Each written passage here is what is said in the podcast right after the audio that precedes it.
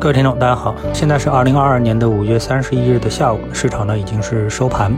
我们今天呢想跟大家谈一个今天板块涨幅当中的热点板块啊，VR 就是虚拟现实、增强现实这样一个板块。那么这个板块今天为什么会上涨？发生了什么事情？后市我们可以怎么来看？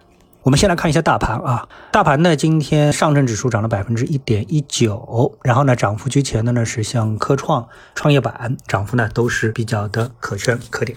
那么，正如我们在上海解封政策出台之后的判断，那股票市场呢将迎来难得的一个上涨风口，所以今天各大指数全线上涨，不出人意料啊。市场呢也同时积极的寻找新的风口，投资者呢也是积极的入市，它不是说是一个普涨的行情，而是还是有方向啊。那么今天市场呢找到了一个新的热点，那就是虚拟现实和增强现实板块。那么这个板块为什么今天会启动呢？它其实跟一则消息有关，就是苹果啊一年一度的线上开发者大会将于北京时间六月七日凌晨一点召开，主题呢是马上就位啊。那么在这个里面最大的一个亮点是什么呢？是苹果发布的活动海报显示啊，开发者还佩戴了一副眼镜。那么这个呢就给大家一个非常强烈的暗示是什么呢？可能说明苹果啊会推出一款 VR AR 的眼镜。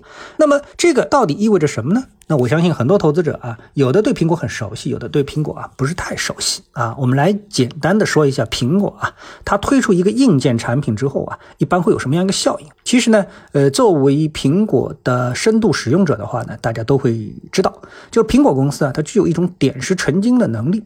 无论是苹果的手机，还是苹果的手表，苹果的降噪耳机，这个神话啊一直在不断的延续中。我们举一个特别令人惊叹的案例呢，就是苹果的降噪耳机。这个耳机啊，它并不是一个新鲜的事物，对不对？因为品牌的不同，世界上呢，实际上啊，早就存在了价位以及音质差别非常大的耳机的分类。那么，甚至苹果自身啊，在很长一段时间内啊，都是苹果耳机啊搭配了苹果手机，是属于附赠的啊，名义上是不要钱的，而且音质也不差。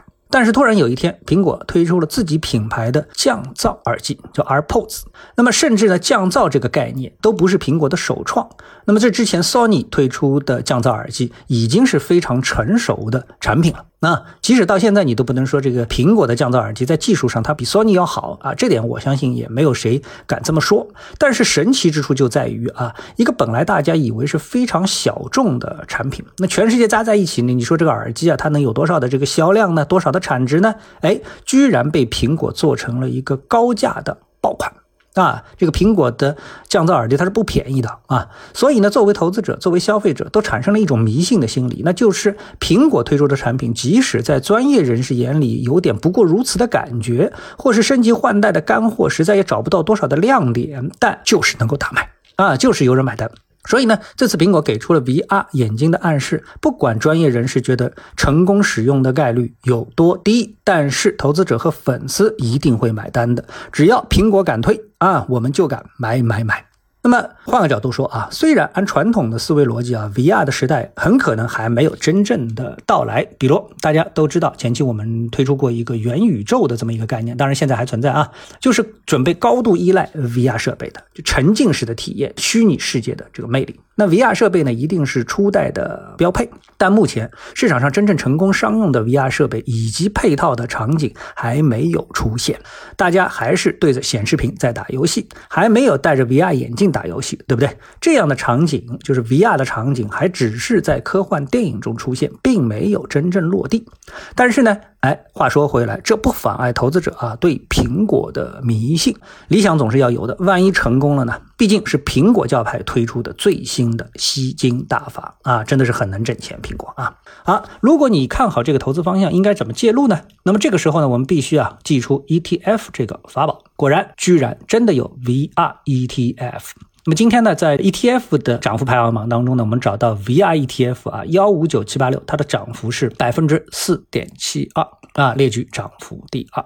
我们看一下它的走势，其实呢，这个走势啊，其实挺惨的。半年以前呢，是一点一六的净值，最低净值呢是零点六一的净值，正好是跌掉一半。现在呢是反弹到了零点七五左右的这样的一个水平。那么由于 VR 板块和消费电子科技股的重叠性比较高，所以呢，看到今天这个 ETF 的涨幅榜，那么这个涨幅榜当中呢，有消费电子、VR、五 G、消费电子 ETF、招商科技龙头等等，那你也就不值得奇怪了，那基本上都是这一品类。这个 ETF 是不是刚刚启动？那么投资者可以自己判断。通过这个 ETF 的 F 十，你呢也可以找到具体哪些公司是属于 VR 板块的，在 A 股当中季报当中显示的前十大持股。不过这里呢特别要说明一下啊，如果一个板块有 ETF 存在，那起码说明啊，既有基金经理看好这个板块，也有投资者看好这个板块。那么看好的程度呢，可以用基金的规模来衡量。那么这个 VR ETF 的规模怎么样呢？我们发现它的基金规模是一点七零一个亿。全名叫银华中证虚拟现实主题 ETF，增长就一点七。那么一点七算大算小呢？可能很多投资者也不知道啊，这个要横向比较一下。那我发现今天涨幅居三的是华夏中证五 G 通信主题 ETF 增长，这个就是一个五 G ETF，对吧？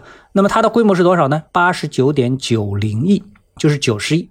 一点七亿对应九十亿，那你就知道了啊。显然 VR ETF 的规模太小了。啊，起码说明在一季报显示当中啊，关心这个行业的投资者还是非常小众的。那么接下来会如何呢？我觉得啊，主要来看美股的苹果和元宇宙这两个公司啊，主要是看这两个公司能不能推出革命性的产品，这个是关键。好，谢谢各位，我们下次的节目时间，再见。